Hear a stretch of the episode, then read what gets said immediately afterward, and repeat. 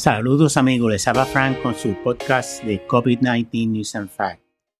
¿Y qué les parece el encerramiento de la ciudad de Shanghai? Increíble, ¿no? Shanghai ha estado cerrada desde finales de marzo. Muchos habitantes no tienen suficiente comida para toda la semana, así que muchos vecinos han tenido que unirse para hacer órdenes en grupo. Ellos ordenan y cuando les llega la orden solamente puede bajar una persona a recogerla y repartida y repartirla a todos los que participaron en el pedido. Y tienen que ir vestidos con hazmat, los trajes esos blancos que están todos cubiertos. Si una sola persona de un edificio sale positiva a las pruebas de COVID-19, entonces todo el edificio o el vecindario está encerrado por 14 días adicionales. Solamente dejan salir a los residentes de áreas o de edificios en donde no hay pruebas positivas. En algunos casos, las autoridades ponen sellos en la puerta de aquellos que están contagiados para que no puedan salir y a otros los están enviando a centros de confinamiento en donde se quejan que las facilidades carecen de baños y la alimentación y la higiene no son las adecuadas. Otro de los problemas que está acarreando el confinamiento es su efecto sobre la economía de China y el congestionamiento de la línea de suministros que acarrean los barcos que llevan semanas estancados en los puertos de China. Una compañía de análisis de transportación estima que hay cerca de 200 de que hay cerca de 506 barcos estancados en los muelles chinos. Algunos de esos barcos están esperando a que descarguen la mercancía que trajeron a China, mientras que otros barcos están esperando con la mercancía para ellos llevar al resto del mundo. Así que no se sorprendan si cuando vaya a una tienda no consigan mercancía que es hecha en China. Ejemplos son los televisores, los iPhones y los videojuegos. El New York Times del 25 de abril. Shanghai, 21.058 nuevos casos, 39 muertes.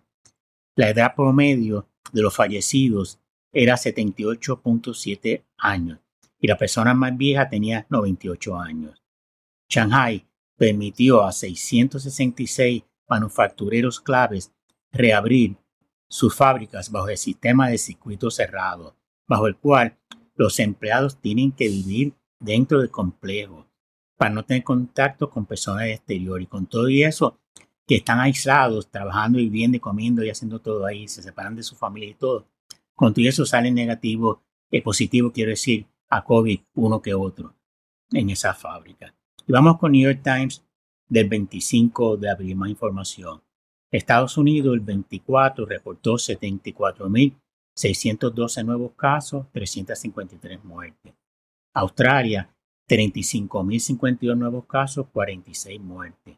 Brasil, 64.000, disculpen, 6.456 nuevos casos, 73 muertes.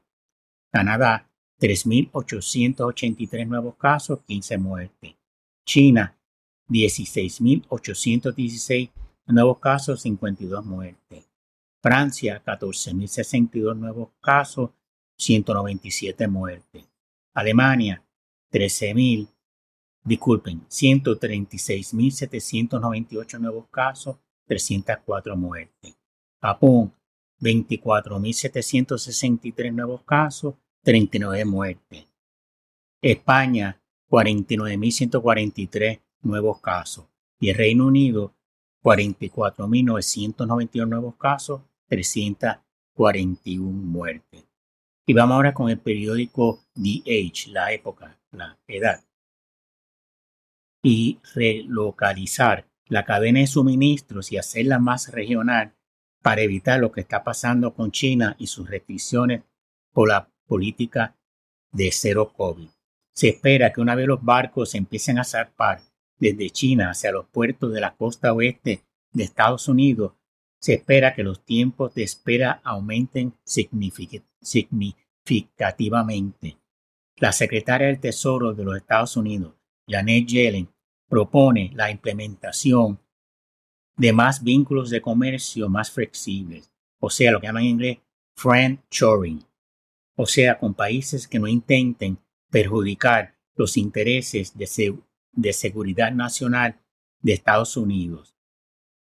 Eh, toma un promedio de 11 días para mercancía que sale desde una fábrica en Asia llegar a los Estados Unidos y 118 días en llegar a un puerto en Europa.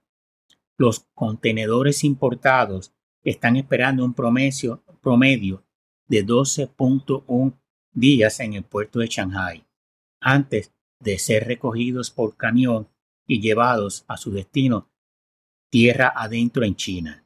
La congestión también afecta al flete aéreo con las entregas al aeropuerto de Shanghai Pudong acumulándose. El 20 de abril había por lo menos 57 barcos contenedores en los puertos de Los Ángeles y Long Beach, la cifra más alta desde febrero.